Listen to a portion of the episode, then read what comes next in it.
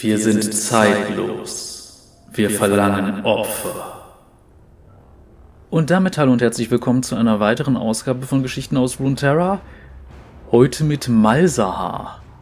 Und ja, der hat bei der letzten Abstimmung durchaus die absolute Mehrheit bekommen, was mich nicht so sehr wundert, aber insgesamt bin ich doch relativ froh darüber. Und äh, ja, dann schauen wir doch einfach uns mal erstmal den Charakter an. Dann geht's in seine Hintergrundgeschichte, danach in seine, naja, er hat keine Color Story, aber er hat eine andere Story, die vor kurzem rausgekommen ist und darum ist er ja jetzt auch mit in der Liste.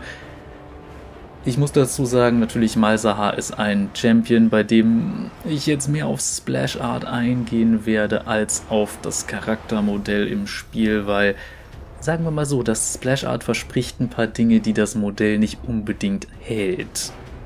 Aber insgesamt kann man das als eine gute Basis benutzen, also plapper ich erstmal darüber.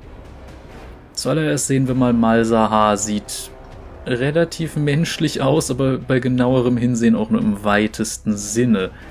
Das heißt, wir sehen einen ja, relativ schlanken, wobei, wenn man es genau betrachtet, sogar relativ durchtrainierten Typen, in Kleidung, die von der Form her schurimanisch aussieht, allerdings vor allem in der Farbe Violett und Dunkelblau. Violett ist natürlich wieder so die allgemeine Farbe für die Leere, für die, die sich so in der Lore auskennen. Und ansonsten sehen wir vor allem eine sehr auffällige Sache, nämlich durch die Kapuze, die er aufhat, kann man augenscheinlich in seinen Kopf schauen und da sieht man jetzt kein Gehirn oder sowas, sondern einfach nur einen eigenartigen violetten Wirbel was auch immer das zu bedeuten hat. Das Einzige, was wirklich raussticht ansonsten, sind die Augen, die sind nämlich hellblau. Aber eben nicht, wie man normalerweise Augenfarben beschreibt, sondern das gesamte Auge. Gut, ansonsten wirken die Finger ein bisschen verkrampft und er trägt aus irgendeinem Grund einen Chromdolch an der Seite, aber das ist jetzt auch mal nicht so relevant, würde ich sagen. Was im Splash Art ansonsten auffällt, hinter ihm ist wohl eine Art Portal, aus dem eigenartige sagen wir mal der Einfachheit halber, Viecher mit Exoskelett und drei Augen herauskrabbeln. Also nicht wirklich insektenartig, aber so ein bisschen und es ist ein bisschen verstörend, aber äh, sagen wir mal am ehesten alienartig. Wie gut dieses Design eigentlich zu seiner Rolle in der Geschichte passt, da gehen wir jetzt drauf ein, indem wir nämlich uns einfach mal in seine Hintergrundgeschichte stürzen und dann schauen, was wir so über Malzahar und seine Vergangenheit erfahren. Viel Spaß!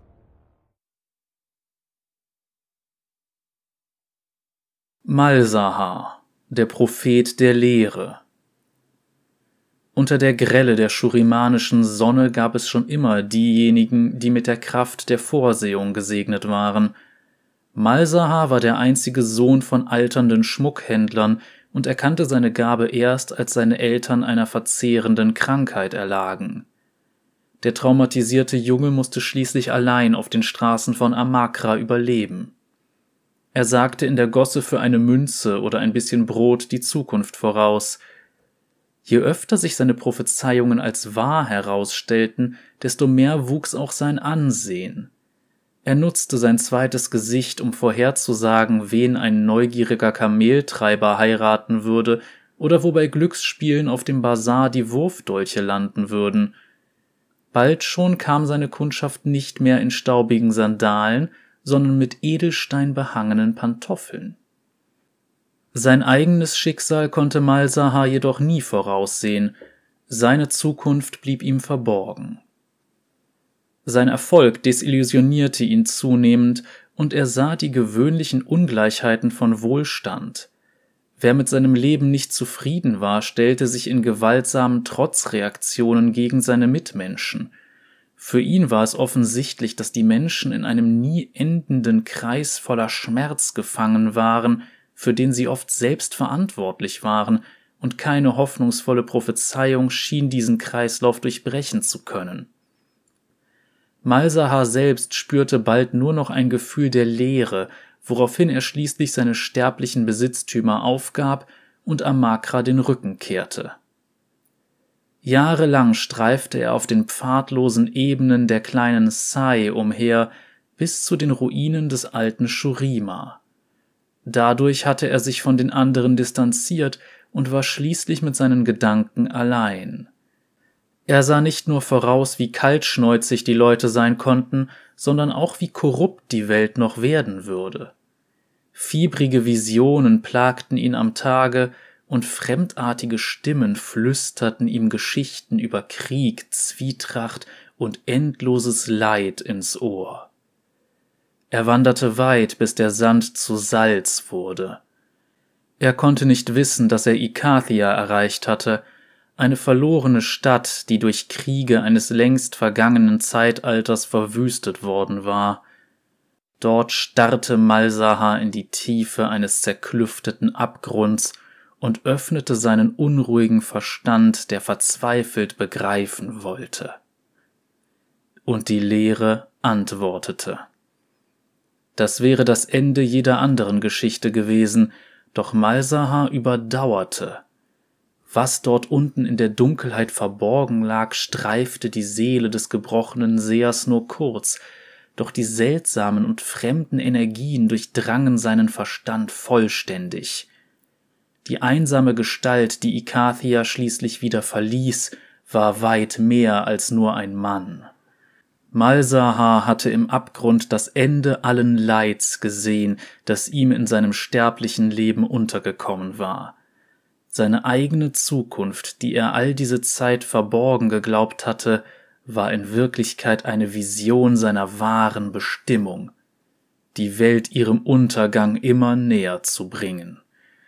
Er musste zu den Menschen zurückkehren und den Gläubigen wie den Ketzern die frohe Botschaft des heiligen Nichts überbringen, das sie freudig willkommen heißen würde. Er würde die Erlösung der Welt verkünden. Unter den Nomaden tief in der Wüste fand er seine ersten Anhänger.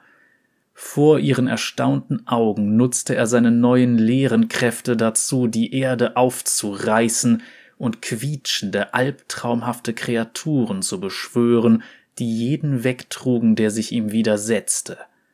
Innerhalb weniger Monate machten eigenartige Gerüchte bei den Händlerkarawanen die Runde, Gerüchte über Frauen und Männer, die sich bereitwillig unsichtbaren Mächten opferten, sowie über mächtige Erdbeben, die meilenlange Bruchlinien im Felsboden von Shurima auftaten.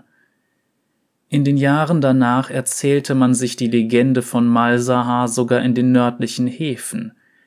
Je größer die Anhängerschar des Propheten wurde, desto mehr Siedler in der Nähe wurden von üblen Visionen heimgesucht, die sich in ihr Herz bohrten. Aus Angst wuchs schließlich Aberglaube, selbst die kühnsten Dorfbewohner der weiten Ebenen bieten nun Opfergaben dar, um die Geschöpfe der Leere aus der Tiefe zu besänftigen. Sie ahnen jedoch nicht, dass sie Malsahar so nur dabei unterstützen, das nahende Ende herbeizuführen.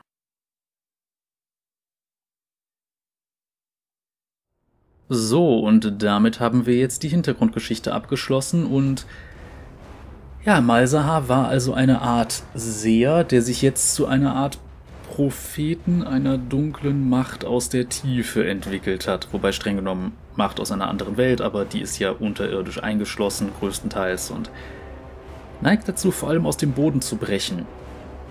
Er hat magische Kräfte bekommen und generell, ja, es ist äh, ein etwas beunruhigender Charakter und jetzt finde ich, ist es auch sehr interessant, wenn man mal dieses ja, nichts im Kopf, sag ich mal, betrachtet, beziehungsweise diesen Wirbel. Weil da sehen wir, es gibt für ihn quasi nichts anderes mehr. Es ist quasi wie eine Metapher, dass in seinem Kopf nur noch die Leere eine Rolle spielt. Man muss auch sagen, Malzahar fällt in so ein sehr klassisches Motiv für bestimmte Antagonistencharaktere, nämlich dieses ich habe jetzt diese eine Sache gesehen und jetzt ergibt alles einen Sinn und äh, ich weiß, ich wirke auf euch wahnsinnig, aber diese ganze Geschichte. Das ist tatsächlich bei ihm sehr präsent und euch fallen sicher auch andere Charaktere ein, die so ein bisschen in diese Kategorie fallen. Aber ja, insgesamt finde ich das nicht übel. Das, was mich nur wundert, ist, warum zum Geier trägt er, wenn er diese ganzen magischen Fähigkeiten hat, eigentlich eine Waffe mit sich rum? Hat er einfach vergessen, die abzulegen? Also ich meine, er wird ja trotzdem irgendwann mal seine Kleidung waschen und sowas und nicht jeden Tag zu jeder Minute diese Waffe mit sich rumtragen. Wozu braucht er die? Das wundert mich. Aber gut, der Rest, ja, das Outfit ist halt so ein bisschen pseudo-orientalisch. Die Armschienen wirken ein bisschen übertrieben, vor allem sind die Dinger massiv? Wie kommt man da mit den Händen durch? Aber gut, das ist wieder einfach nur so eine kleine Bemerkung am Rande. Aber genug davon. Ich würde sagen, wir schauen jetzt am besten auch mal in seine andere Geschichte.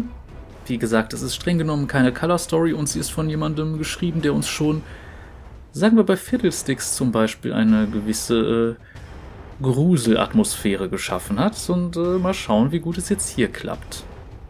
Viel Spaß!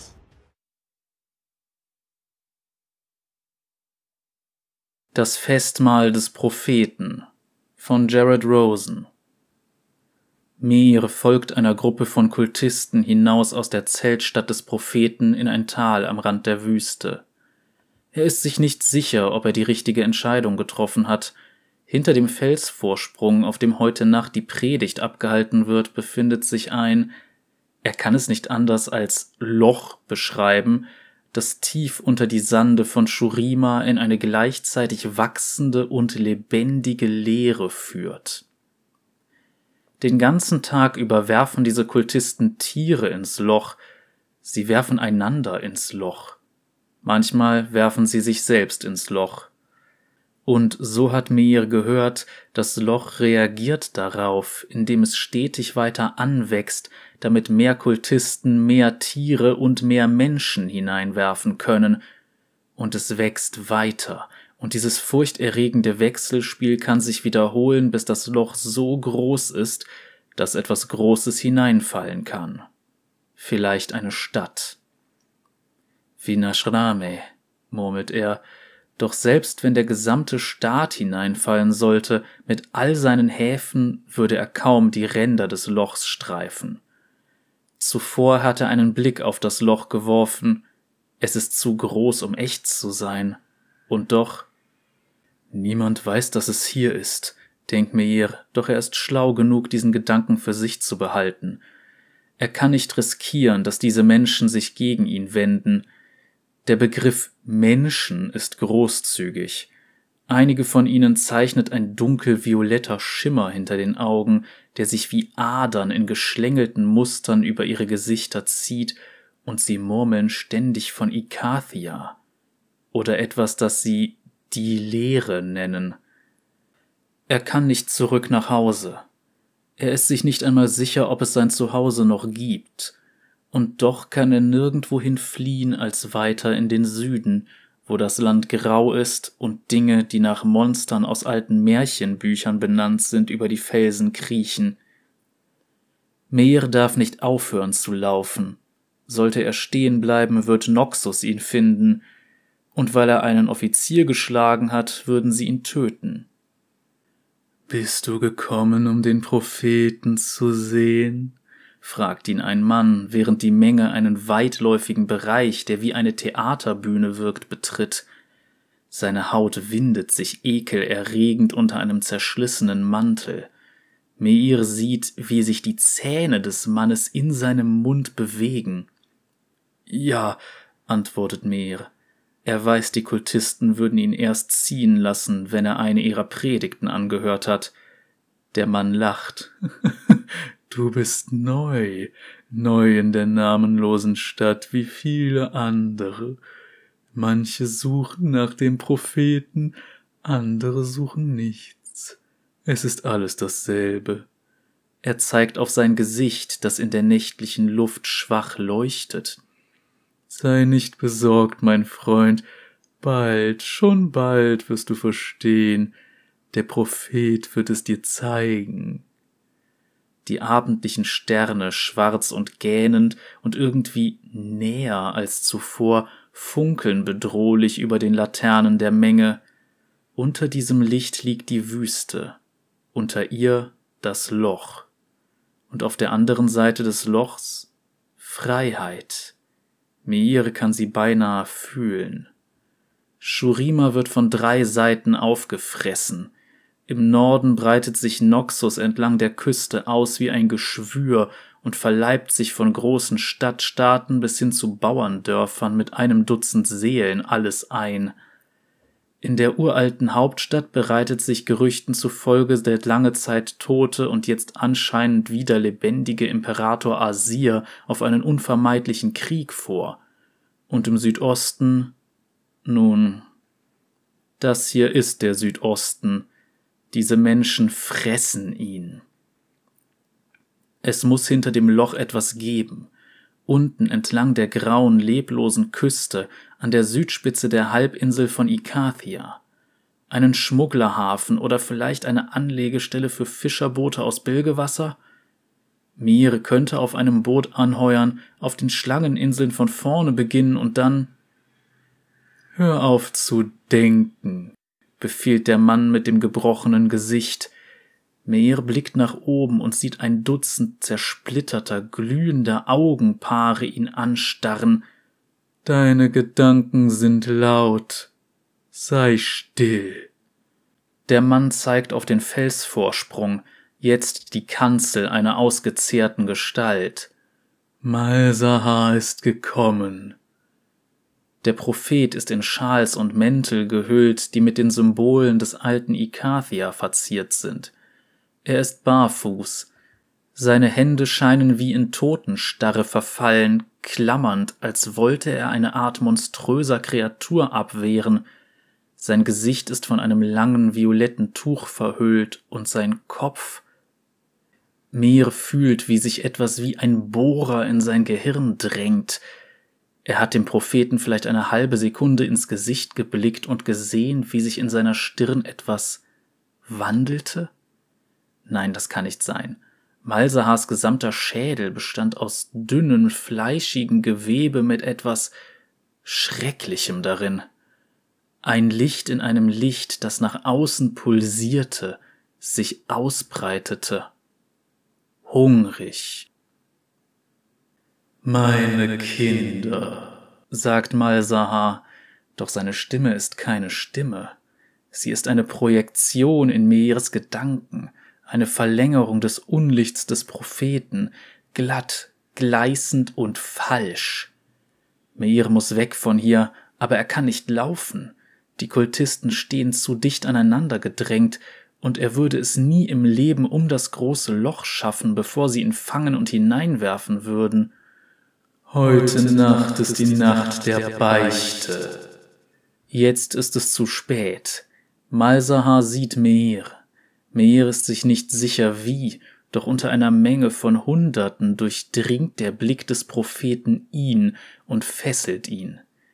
Meir kann nicht einmal ein Wimmern ausstoßen.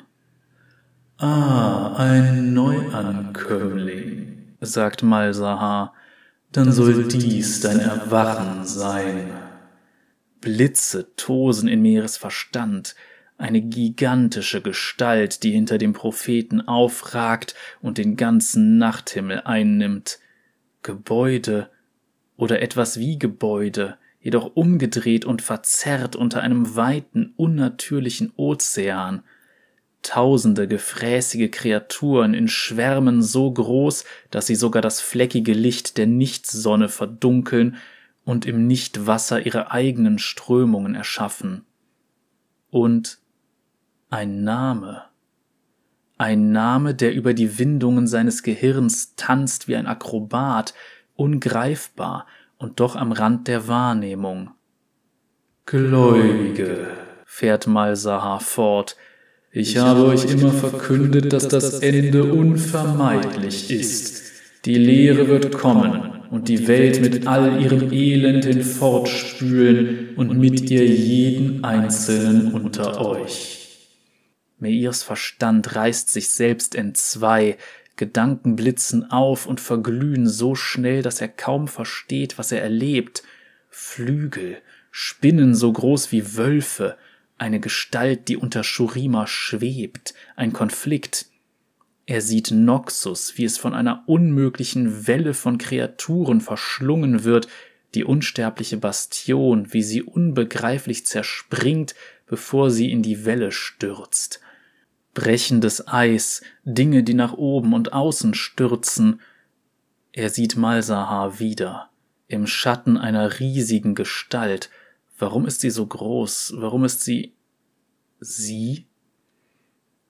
Doch wir alle werden von unseren Erfahrungen geformt, nicht wahr?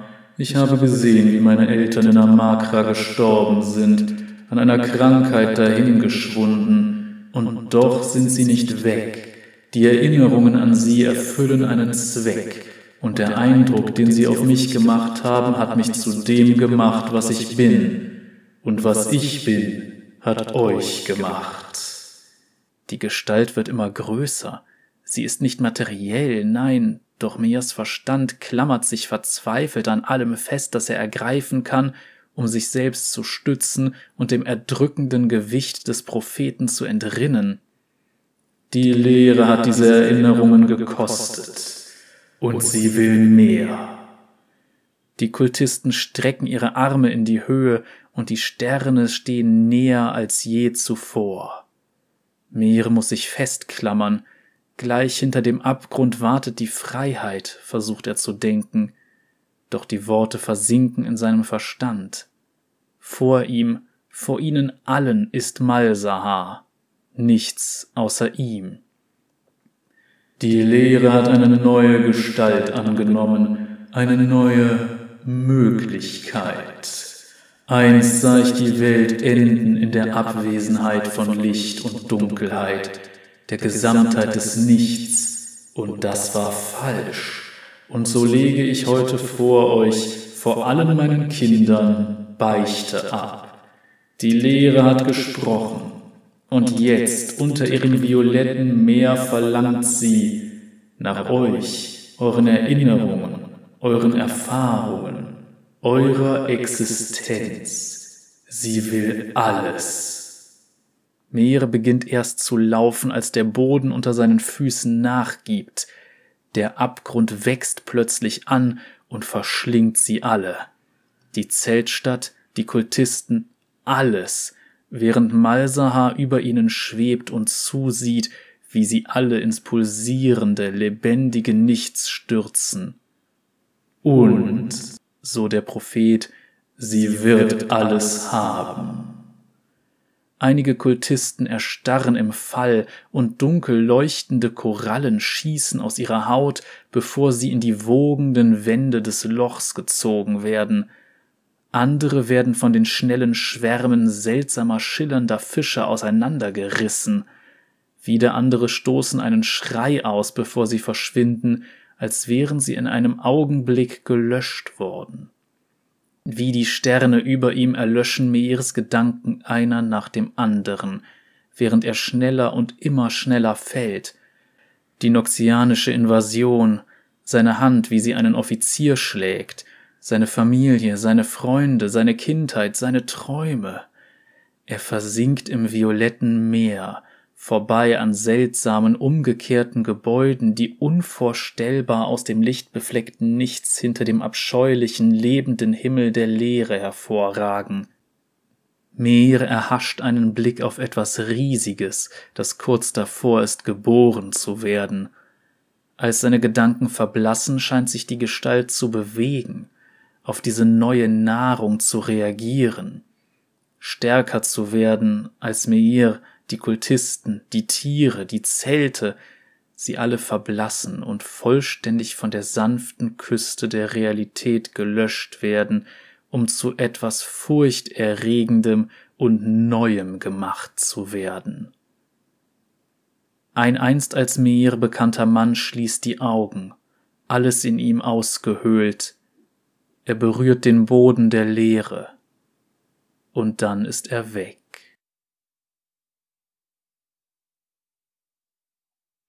Und das war jetzt Malsahars, naja, nicht ganz Color Story, aber ihr wisst, was ich meine.